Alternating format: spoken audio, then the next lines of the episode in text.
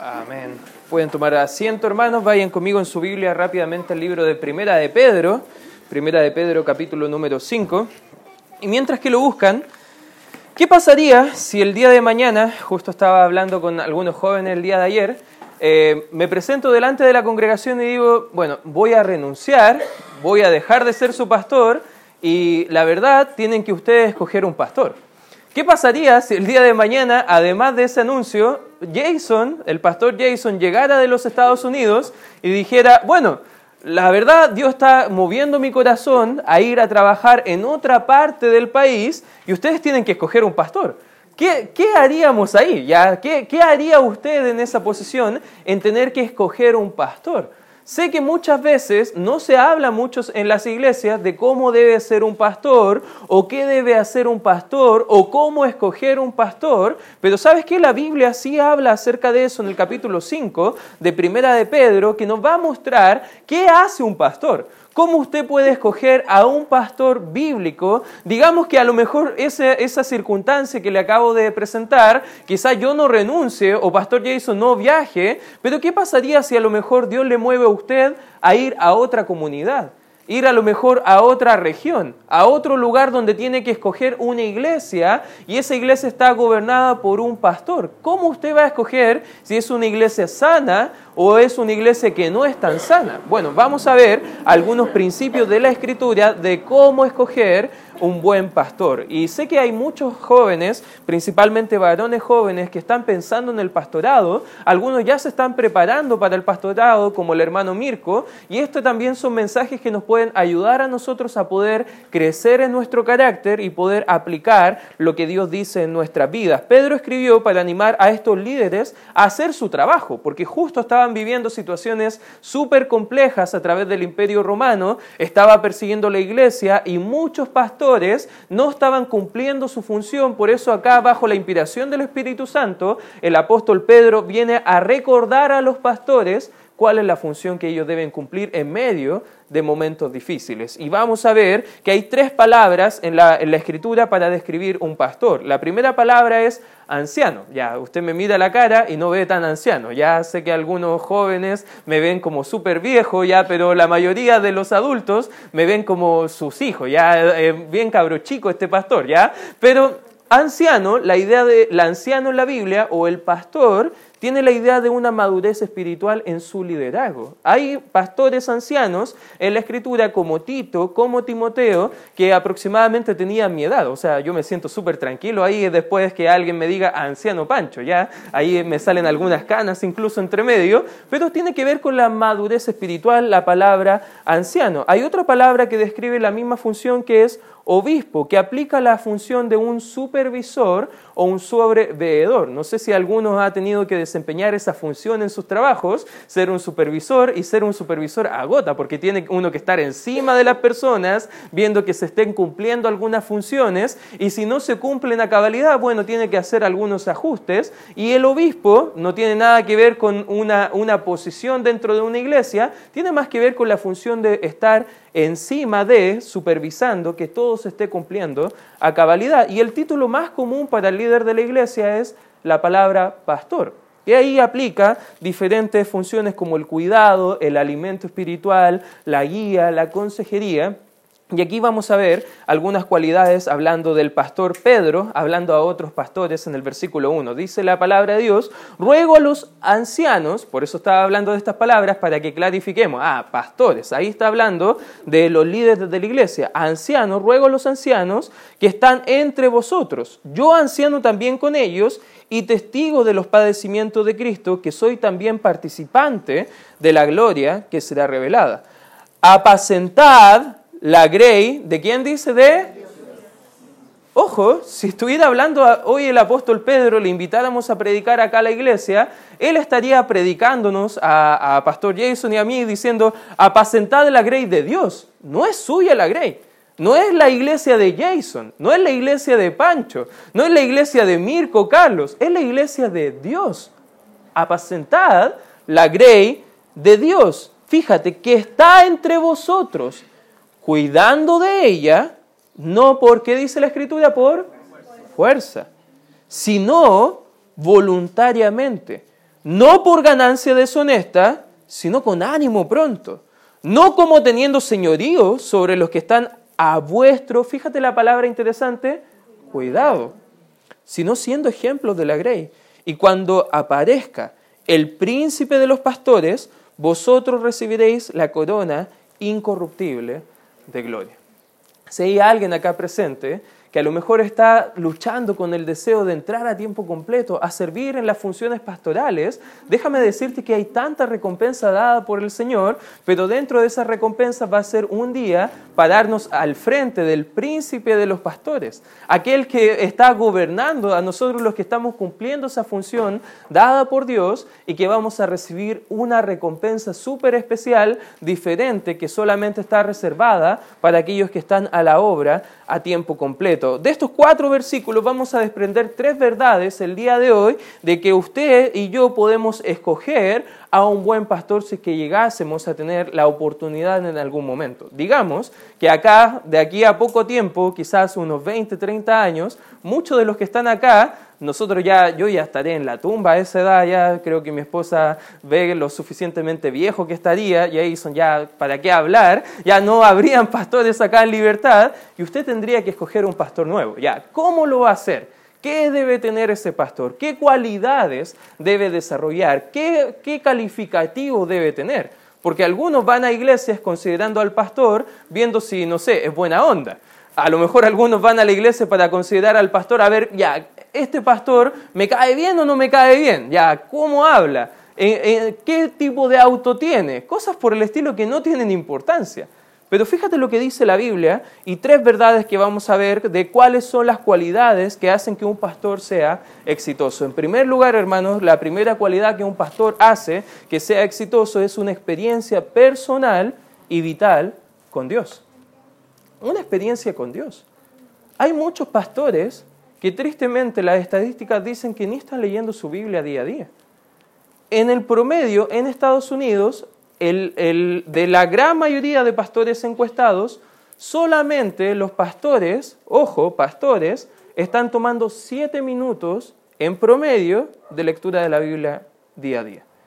Si usted conoce las estadísticas, eso significa que hay algunos que están leyendo mucho y otros que no están leyendo casi nada. Y si hablamos de una experiencia de comunión con Dios, tenemos que tener mucha, mucho cuidado de cómo estamos escogiendo un pastor que realmente está pasando tiempo con Dios. ¿Sabes que acá la escritura en el versículo 1 viene a hablar y dice, ruego a los ancianos que están entre vosotros, yo anciano también con ellos y testigo, fíjate la palabra bien interesante que ocupa aquí, testigo de sus, ¿qué dice? Padecimientos. Pedro presenció personalmente los sufrimientos de Cristo. Hay pastores que al ver el sufrimiento en el ministerio dejan de lado la obra. La obra a tiempo completo no está para personas que simplemente quieren una posición o quieren prestigio o quieren ser reconocidos o quieren ganarse o enriquecerse su bolsillo. Bueno, si entrara a la obra se daría cuenta que nada de eso hay, ¿ya, hermano? Si usted entra a la obra no es para esas cosas. Pero algunos entran equivocadamente a la obra a tiempo completo por esas circunstancias y se olvidan que en la obra también hay sufrimiento. Y Cristo, el príncipe de los pastores, eh, es también nuestro ejemplo a seguir y Pedro fue testigo de estos mismos padecimientos. ¿Cómo eran? Mire, acompáñenme por favor al libro de Mateo, guarde su espacio ahí en Pedro, pero acompáñenme a Mateo 26, Mateo capítulo 26. Fíjese lo que va a presenciar como testigo acá el apóstol Pedro en el versículo 36. Dice, entonces llegó Jesús con ellos a un lugar que se llamaba Getsemaní y dijo a sus discípulos, sentaos aquí entre tanto que voy y oro. Versículo 37, y tomando a Pedro y a los dos hijos de Zebedeo, comenzó a estristecerse y a angustiarse en gran manera. Entonces Jesús le dijo, mi alma está muy triste ¿Hasta qué punto dice la escritura? Hasta la, hasta la muerte.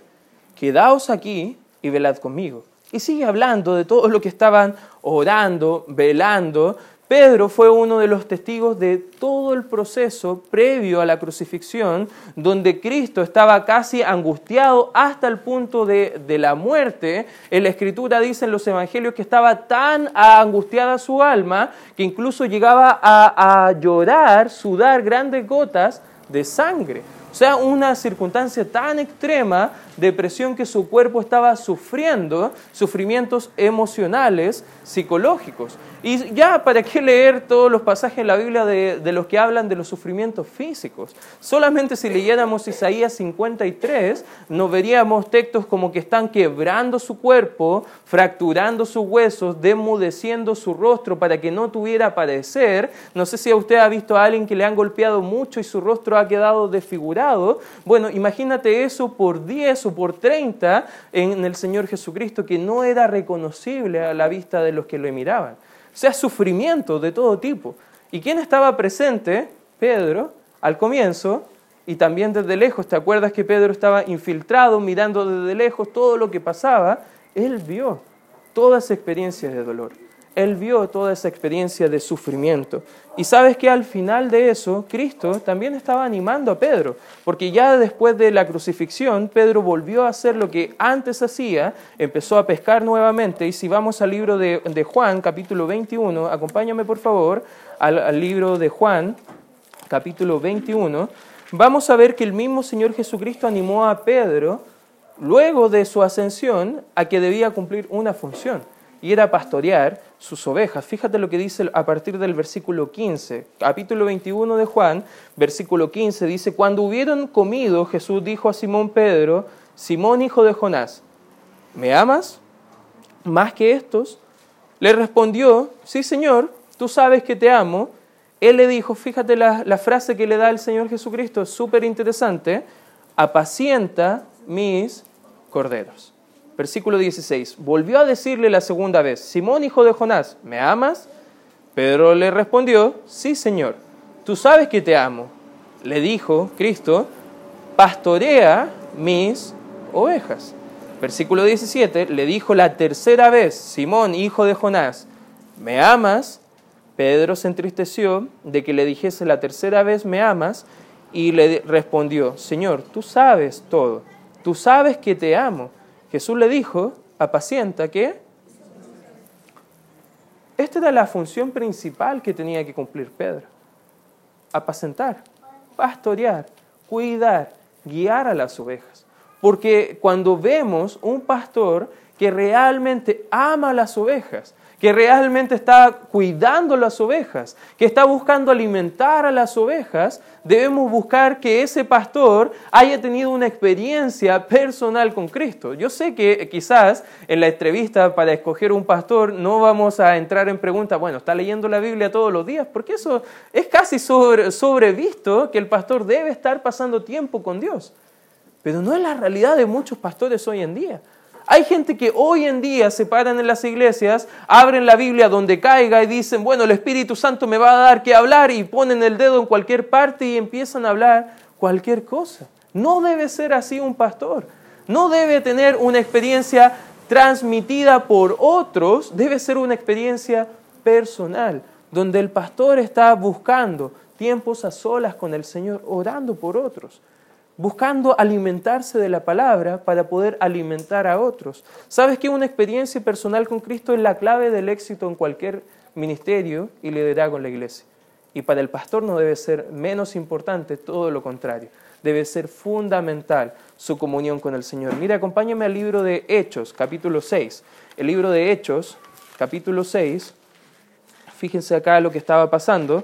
En el contexto estaba la iglesia creciendo en gran manera, estaban llegando muchos hermanos a la iglesia, habían algunas damas mayores que estaban siendo desatendidas, principalmente la de los griegos, y los pastores no daban abasto. Imagínate una iglesia que tenía 12 pastores, ¿ya? Y los 12 pastores para casi 8.000 a 10.000 personas. No sabemos cuánto en su totalidad habían en la iglesia, pero había muchos necesitaban ser servidos. Y de repente habían algunos que se ofendían. Pastor, le estaba llamando por teléfono y no me respondió. Sí, que tenía tres llamadas en espera. Bueno, pero ¿por qué no me quiso responder a mí? Y estaba la gente eh, criticando, eh, colocando un peso sobre los pastores que ya no podían sobrellevar estos líderes de la iglesia. Y dice el versículo 1 del capítulo 6, en aquellos días, como creciera el número de los discípulos, hubo murmuración de los griegos contra los hebreos de que las viudas de aquellos eran desatendidas en la distribución diaria, hablando de los alimentos, de todo lo que estaba pasando dentro de la iglesia. Entonces, versículo 2, los dos se convocaron a la multitud de los discípulos y le dijeron, no es justo que nosotros dejemos que dice aquí la palabra de Dios para servir a las mesas. Buscad pues, hermanos, de entre vosotros a siete varones de buen testimonio, llenos del Espíritu Santo y de sabiduría, a quienes encarguemos este trabajo. Versículo 4, importante, fíjate lo que dice, y nosotros persistiremos. Fíjate la palabra clave ahí. Persistiremos en qué cosa? En la y en el ministerio de la palabra. Eso debe ser fundamental en un ministerio pastoral. La oración y la palabra del Señor. Si ese pastor que ustedes escogieran en algún punto no está teniendo tiempo en la oración y la palabra, quizás puede ser muy productivo, puede ser casi como un, un empresario, bien vestido, teniendo horarios rigurosos, pero que no está pasando tiempo en la oración y la palabra, no es un buen pastor, es un activista religioso. Pero nosotros debemos buscar ser buenos pastores y hermanos que estás preparándote para el ministerio de tiempo completo, también busca la prioridad de la oración.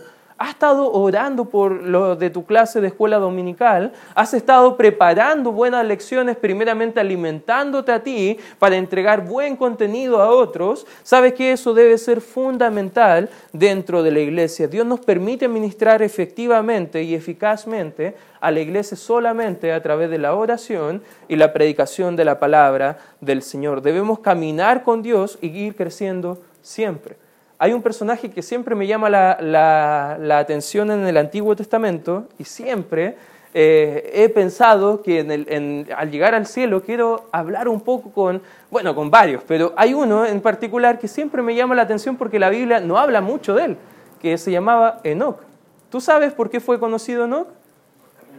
Por caminar con Dios. Me imagino cómo sería caminar día a día con el Señor. Y sabes qué, no tenemos que imaginarnos tanto, porque más sencillo de lo que pensamos. Es tener una comunión diaria con el Señor. No es solamente abrir la Biblia y leerla porque, bueno, tengo que cumplir mi plan de lectura devocional, porque si no mi discipulador o el pastor me va a preguntar y no quiero quedar en vergüenza. No, es disfrutar el caminar. ¿Has salido a caminar con alguien que te gusta caminar? Es algo maravilloso. Tú puedes conversar con esa persona, puedes ir descansando, puedes ir compartiendo opiniones. Cuando tú vas a un lugar donde no quieres ir, es difícil caminar. Y a veces por eso se entraba nuestra comunión con el Señor, porque no nos gusta desarrollar la comunión con el Señor. Pero el pastor debe caminar con Dios, debe ir creciendo siempre. Si tú pudieras dar un solo consejo a los próximos pastores de la Iglesia Bautista Libertad, sería lo siguiente. Cultiva una relación creciente con Jesucristo, comparte lo que Él te da con su pueblo y de esa manera tú crecerás y ellos crecerán contigo. Es lo que trato de hacer, hermano. Es lo que trato de hacer, de crecer primeramente yo para poder ministrarles a ustedes. Si yo no estoy creciendo, adivina lo que va a estar pasando con la iglesia. Se estanca. Pero si un pastor tiene una experiencia personal con Dios, siempre está creciendo, alimentándose de la palabra, buscando buenos libros que le ayuden a desarrollar su carácter, libros de consejería matrimonial, quizás consejería personal, libros acerca de desarrollar el cuidado de su familia, libros acerca de la predicación, libros que te ayuden a profundizar tu entendimiento de las escrituras, sabes que todo eso enriquece la, la relación personal con Dios, pero si hay un pastor que le gusta más estar afuera que lo que le gusta estar con el Dios al cual él está ministrando, debe ser más fácil de decir como iglesia, no queremos ese pastor. Amén, hermanos, porque el pastor debe amar a Dios amar su iglesia y debe animar a otros a hacer lo mismo. En segundo lugar, ¿qué nos muestra el texto de Pedro? No solamente una experiencia personal con Dios, pero una, una preocupación también, en segundo lugar, amorosa por las ovejas de Dios. Versículo 2 dice, apacentad la grey de Dios que está entre vosotros, cuidando de ella no por fuerza. Ojo, fíjate lo que dice la escritura. Hay tantos pastores hoy en día que están obligando a las personas a hacer cosas que no quieren las personas. ¿Sabes que como pastor no puedo obligar a nadie a cambiar? No puedo ni siquiera obligar a mi esposa a cambiar, imagínate.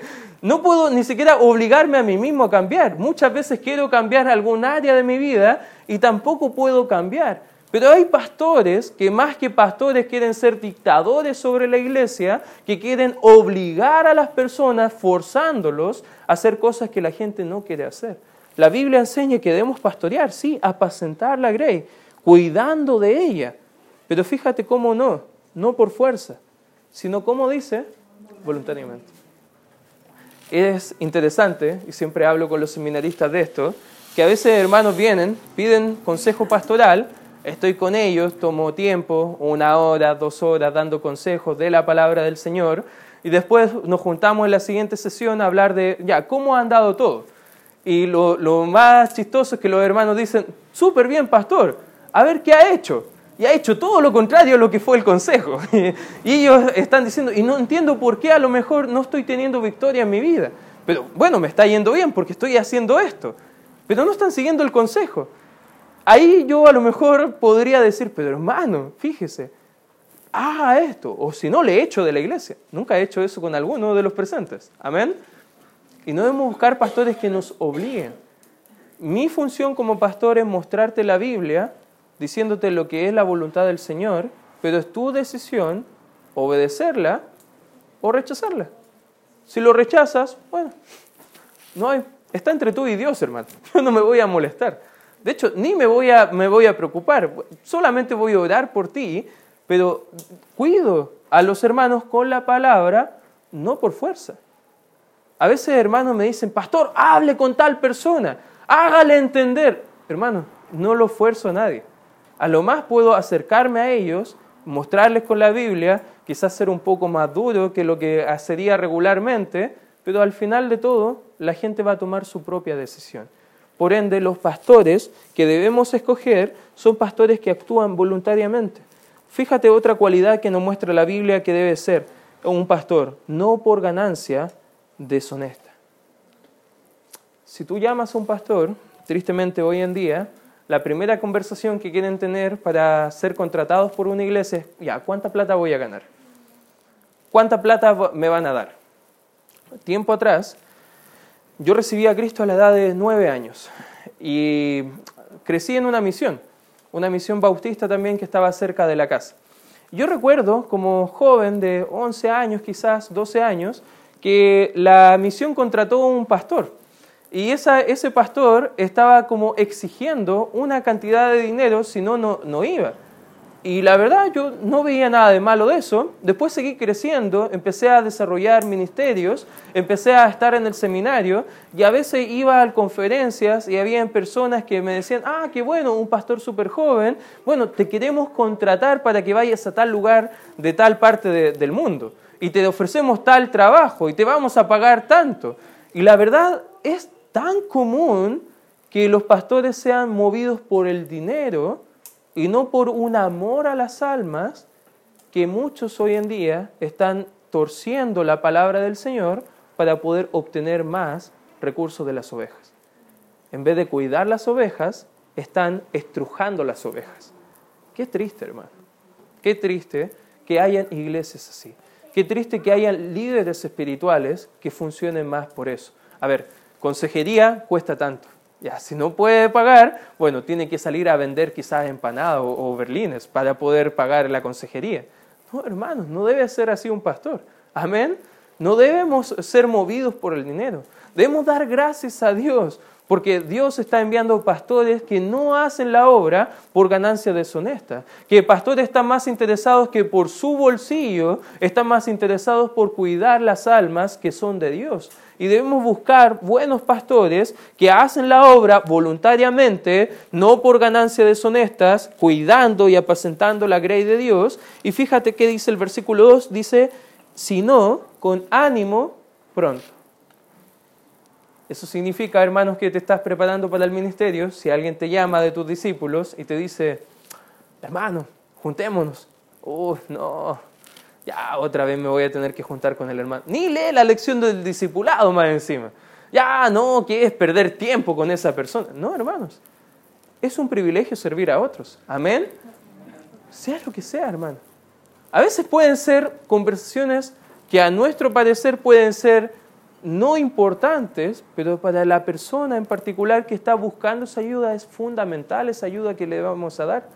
Por ende debemos cuidar nuestro corazón, de tener el ánimo suficiente de poder ministrar al Señor, ministrar a otros día a día, no como teniendo señorío sobre los que están a vuestro cuidado, sino, fíjate lo que dice la Escritura, siendo ejemplos. Esta es la clave, hermano, siendo ejemplos de la grey. Un pastor debe ser un ejemplo para los hermanos. La gente no va a ir a la iglesia simplemente porque hay un pastor bien vestido, sino que el pastor debe representar lo que él está predicando de la palabra del Señor. Si está hablando de cómo guiar la familia, debes ver los principios de Dios en, la palabra de Dios que gobiernen en la familia de este pastor. Si él está hablando de que no vamos a permitir la murmuración, debe también condecirse con cómo está mostrándose ante conflictos de murmuración dentro de la iglesia. Si él está predicando de que no va a guardar rencor, no puede ser que ese pastor a lo mejor porque no le saludaron o a lo mejor no, no tuvieron la mejor actitud con él, él va a devolver de la misma forma a otros. No, hermano, no debe ser así un pastor. Amén, hermanos. Debe ser un ejemplo de la grey. Fíjate, el mismo consejo el apóstol Pablo lo daba un joven pastor llamado Timoteo, y acompáñame por favor ahí en Primera de Timoteo, capítulo 4. Fíjate lo que dice el versículo 11 para dar contexto. Dice, esto manda y enseña, versículo 12, ninguno tenga en poco tu juventud. Si no sé qué dice la escritura, ayúdame por favor. Sé en palabra, conducta, amor, espíritu, fe lo que pasaba con este pastor joven, que lo miraban jovencito y la iglesia ni lo tomaba en cuenta. Pablo le estaba diciendo, no, no, no, no. Lo que tú tienes que hacer es enseñar y mandar. Suena raro porque Pedro está diciendo, bueno, no como señorío, pero lo que está diciendo es, a la hora de la predicación, los hermanos deben estar sumisos a escuchar la palabra del Señor. Y si tú enseñas la palabra, los hermanos deben escuchar el mandato del Señor y cambiar su vida. Pero lo que enseñas debe ir también ejemplificado con tu conducta. Por ende, el predicador que queremos escoger para la Iglesia Bautista Libertad no es un padre gatica. ¿Cómo es un padre gatica, hermanos? El que predica, pero no... No debe ser así en la Iglesia Bautista Libertad. Más bien debe ser todo lo contrario. Si está hablando del privilegio de servir incluso en la limpieza, debe pescar un escobillón. Si habla de que ningún ministerio es indigno, debe estar situado en cada uno de los ministerios tratando de hacerlo. Si alguien falla, el pastor debe estar cuidando de eso. Claro, no vamos a echar toda la carga sobre el pastor, hermano, porque ya viste en el libro de Hechos capítulo 6 que no pueden hacer todo, que hay un ministerio fundamental para ellos, pero sabes que a veces hay pastores que ven ministerios de forma indigna, que no harían algunas cosas en la iglesia porque ellos son el varón de Dios, el siervo del Señor. No, hermano. Si es un siervo, sirve como siervo. Amén. Servimos a todos. Un buen pastor, ¿sabes qué hizo con nosotros? Nos encontró y nos trajo al redil. ¿Cómo se llama ese buen pastor? Jesús. El buen pastor, las ovejas tienen a agruparse junto a ese pastor. Las ovejas ignoran el peligro, son propensas a alejarse si no siguen a un pastor. Las ovejas están indefensas. Alguien definió a la oveja como el animal más tonto del mundo. Interesante que esa ilustración nos da a los creyentes sin, sin Cristo. Amén, hermanos. Somos, estamos propensos al peligro. No tenemos colmillos en los cuales defendernos ante el ataque de los enemigos. No tenemos garras. Damos leche, damos lana. No somos importantes ha visto un circo de ovejas, no lo va a encontrar, porque probablemente son los animales menos adiestrados en todo el mundo.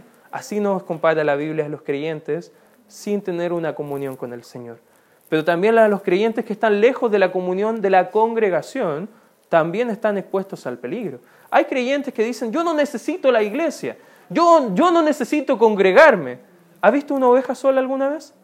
Siempre están agrupadas. Las ovejas necesitan el cuidado necesitan el alimento. Por ende, no existe cosa como eso, como un creyente alejado de la iglesia. No, hermano. O no es creyente, o si es creyente, está muy apartado por sus pecados, porque en realidad el creyente debe anhelar la comunión con otros hermanos. Salmos 23.4 nos enseña acerca de este salmo bien maravilloso que está hablando acá el pastor David, hablando de su pastor, que Jehová es mi pastor, nada me faltará. Y llegamos al versículo 4, aunque ande en valle de sombra de muerte, fíjate lo que dice David, no temeré mal alguno, porque tú estarás conmigo, tu vara y tu callado me infundirán aliento. ¿Has sentido a lo mejor un momento de su vida que no tiene ganas de hacer nada, que ya está listo a tirar la toalla, ya ha llegado a la iglesia y ha escuchado la voz de su pastor, Cristo, a través de la predicación de la palabra y usted ha sentido aliento, ganas de seguir adelante. ¿Le ha pasado, hermano? Eso debe pasar en las iglesias. Yo sé que no viene por ver mi cara, no es tan bonita, ya lo entiendo, hermano, ¿ya? Yo sé que no me he visto tan bien tampoco, Sé que no soy tan maduro ni tengo tantas canas como, como otros, como Mirko, a lo mejor, que tiene hartas canas. Usted no viene a verme a mí, viene a escuchar la voz del Señor, porque eso es lo que infunde aliento a su alma, eso es lo que alimenta su comunión con el Señor. Y eso es lo que debemos anhelar siempre para nuestra iglesia. El pastor alimenta al rebaño. La Biblia habla mucho acerca del cuidado pastoral para la iglesia. Fíjate el libro de Hechos, acompáñame por favor ahí, al libro de Hechos, capítulo 20. Aquí Pablo está hablando a una iglesia en Éfeso y está preocupado Pablo, porque él tiene que partir, él tiene que dejar la iglesia, él tiene que seguir cumpliendo su función de, de misionero, fundando otras iglesias. Y él está súper preocupado. Él está diciendo, estoy teniendo miedo de que cuando yo salga ustedes no escojan bien al pastor. Y fíjate lo que dice acá el versículo 28 en adelante. Dice, por tanto, mirad entre vosotros o por vosotros y por todo el rebaño en el que el Espíritu Santo se ha puesto por obispo, pastor, fíjate, para que dice la iglesia del Señor, la cual Él ganó por su propia sangre. Ojo, ¿La iglesia quién la ganó? Cristo. Hay pastores que dicen, todos los hermanos que están acá es por el esfuerzo mío. Yo gané todas estas almas. No, no, Cristo la ganó. ¿Amén? Si usted es salvo es porque Cristo murió por usted. Ningún pastor humano ha muerto por usted. Amén. Él ganó por su propia sangre las almas de los cuales Él quiso. Versículo 29 dice, porque yo sé que después de mi partida entrarán en medio de vosotros lobos rapaces, que no perdonarán al rebaño, y de vosotros mismos se levantarán hombres que hablen cosas perversas para arrastrar tras sí a los discípulos. Fíjate lo que sigue diciendo acá el versículo 31. Por tanto, velad, acordán, acordándoos que por tres años, de noche y de día, no he cesado de amonestar con lágrimas a cada uno. Mira el corazón pastoral de Pablo que estaba viendo un alma que estaba alejándose por el pecado y él estaba diciendo, por favor, no te alejes, llorando, diciendo, es la peor decisión que puedes tomar. Yo quiero que tú estés en comunión con el Señor. Por favor, estoy llorando por tu alma. Imagínate el corazón de este pastor. Imagínate el amor que tenía por este rebaño. Fíjate lo que dice el 32. Y ahora, hermanos, os encomiendo a Dios y la palabra de su gracia que tiene poder para sobreedificaros y daros herencia con todos los santos, perdón, santificados, ni plata ni oro ni vestido de nadie codiciado, antes vosotros sabéis que para lo que me ha sido necesario a mí y a los que están conmigo, estas manos me han servido. 35 y último versículo. En todos os he enseñado que, trabajando así, se debe ayudar a los necesitados.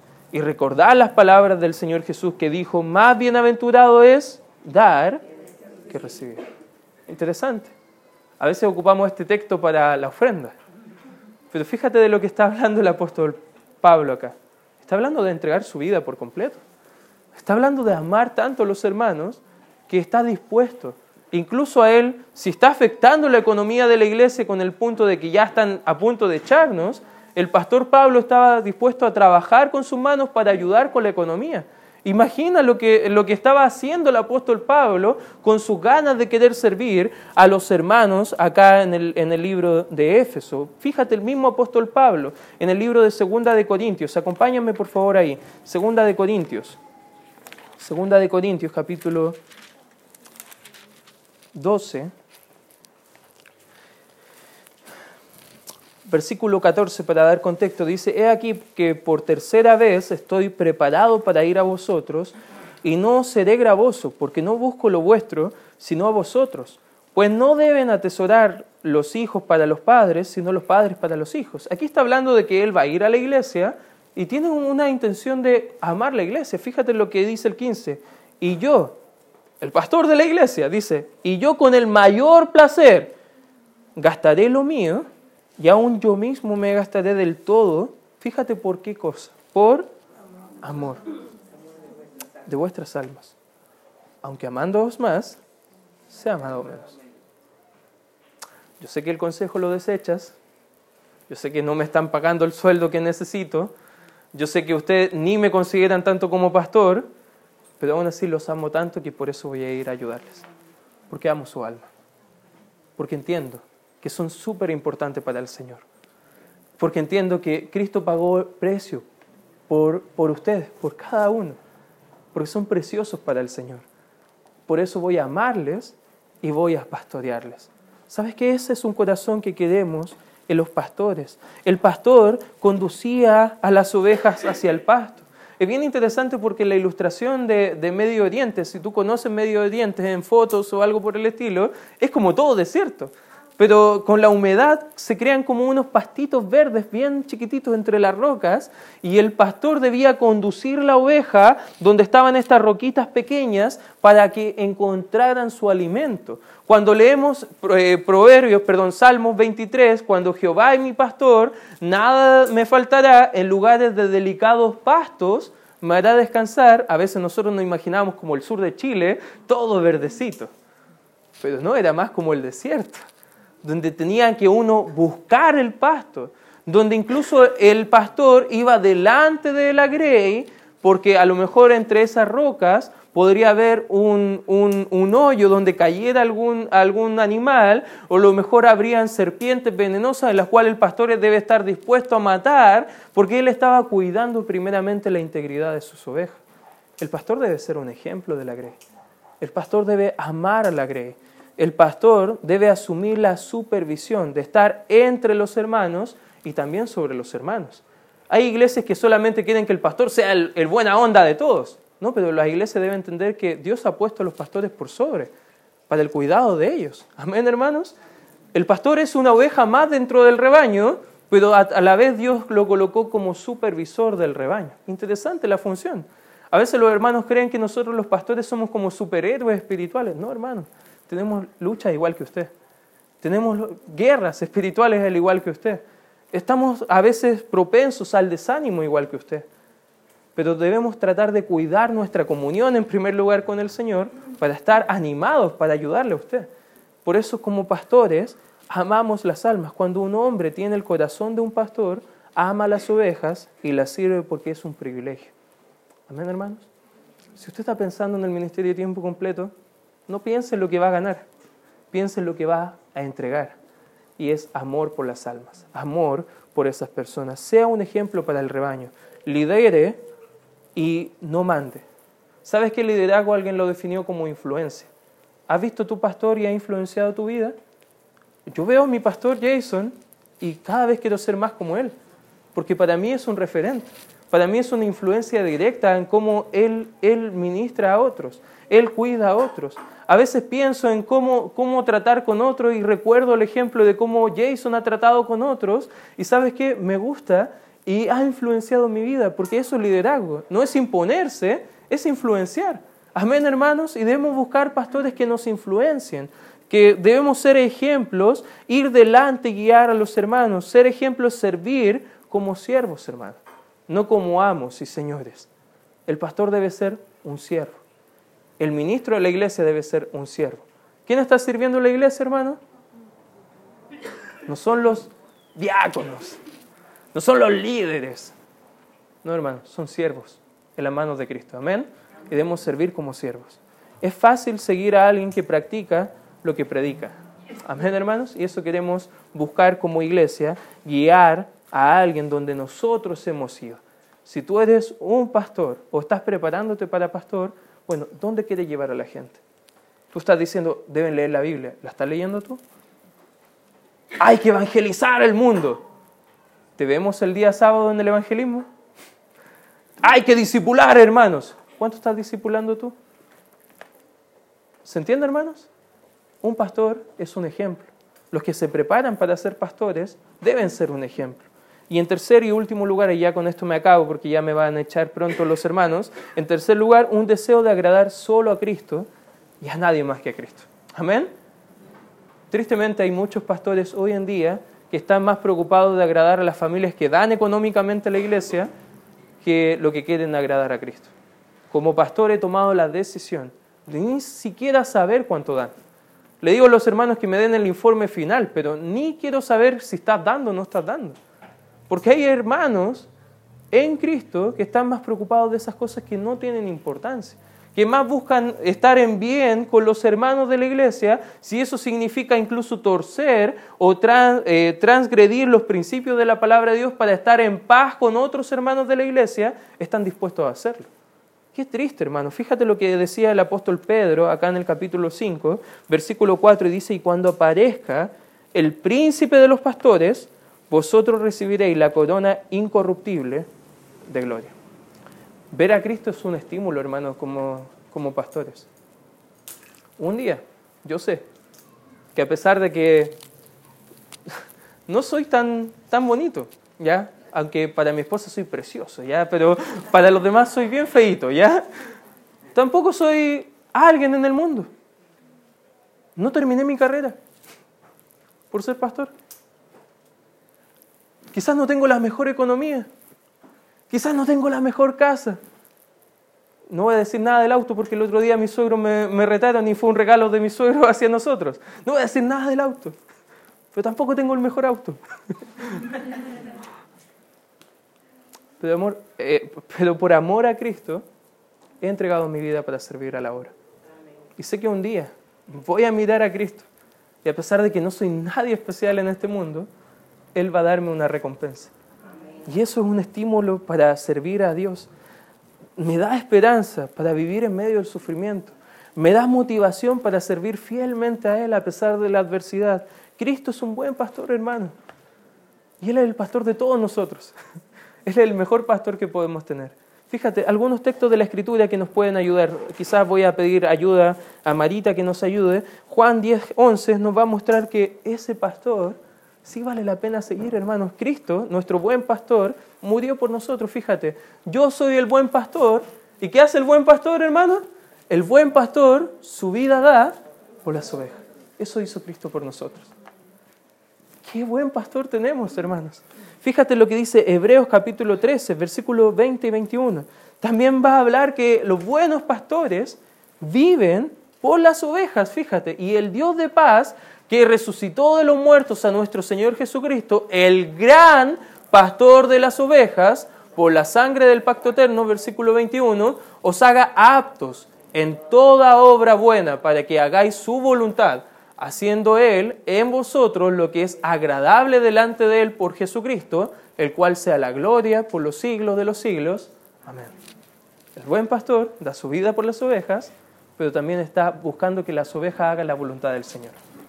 Para eso estamos como pastores, para que usted sea exitoso espiritualmente hablando, para que usted haga la voluntad del Señor. Primera de Pedro 5.4 dice que el buen pastor viene por las ovejas. Él viene, hermanos. Y a veces estamos tan absortos en este mundo que nos olvidamos que Cristo viene y que vamos a tener que rendir cuenta un día delante de Él. Y los que no hemos hecho nada para Él, nos alejaremos avergonzados porque no recibiremos ninguna corona. Qué hermoso, hermano, que por lo menos yo puedo decir, tengo una, tengo una, que la corona que Dios da a los pastores. Qué hermoso privilegio servir en la obra a tiempo completo. Yo tengo un privilegio que muchos desean, que es ser pastor. Y sabes qué? Es un consuelo, porque la única recompensa por la que debemos luchar es por el bien hecho del Salvador, hermanos. Qué buen siervo has sido. En lo poco te puse, ahí has sido fiel. Entra al gozo de tu Señor, dice la Escritura. Eso es lo que yo quiero escuchar de, de mi pastor, que es el Señor Jesucristo. Y nosotros, hermanos, si vemos a un pastor, debemos seguir su ejemplo. No tendremos ningún deseo de, gloria personal cuando veamos a Jesucristo cara a cara. Cuando lo veas cara a cara se te va a caer el rostro si has vivido para lo terrenal y no para lo, lo eternal. Hermano, alguien dijo, lideramos sirviendo, servimos sufriendo. Si estás en el liderazgo, hermano, hoy te quiero animar. No lo hagas por lo que el mundo te ofrece. Hazlo por amor a Dios y amor a las almas. Porque te digo algo, Cristo viene. Y viene más pronto de lo que imaginamos. Y Él puede venir incluso hoy mismo. ¿Cómo va a encontrar tu vida, hermano? Si un día alguien te ha dado un consejo, te ha amonestado, pastores han provisto ayuda espiritual a tu vida, ¿cómo lo has tratado? La Biblia enseña mucho de que debemos honrar a los pastores. Es un privilegio ser pastor, pero es una gran responsabilidad. Y te quiero animar, si tú estás luchando con entrar a tiempo completo, que hoy sea el día donde tú digas, quiero servirte, Señor. Quiero entrar a, amarte y amar a otros. Y si a lo mejor tú estás luchando con apreciar a tu pastor, hermano, ora al Señor. Pídele al Señor que te dé el mismo amor que el pastor tiene por ti. Y debemos buscar amar, orar por nuestra iglesia, la Iglesia Bautista Libertad, y que Dios nos conceda siempre buenos pastores que amen a Dios y que ministren a la iglesia solamente con la palabra del Señor. Vamos a orar. Gracias Señor por este tiempo que podemos estar amándote, honrándote a través de la predicación de la palabra. Te pido Señor que nos ayudes a poder apreciar a los buenos pastores y te damos la honra y la gloria.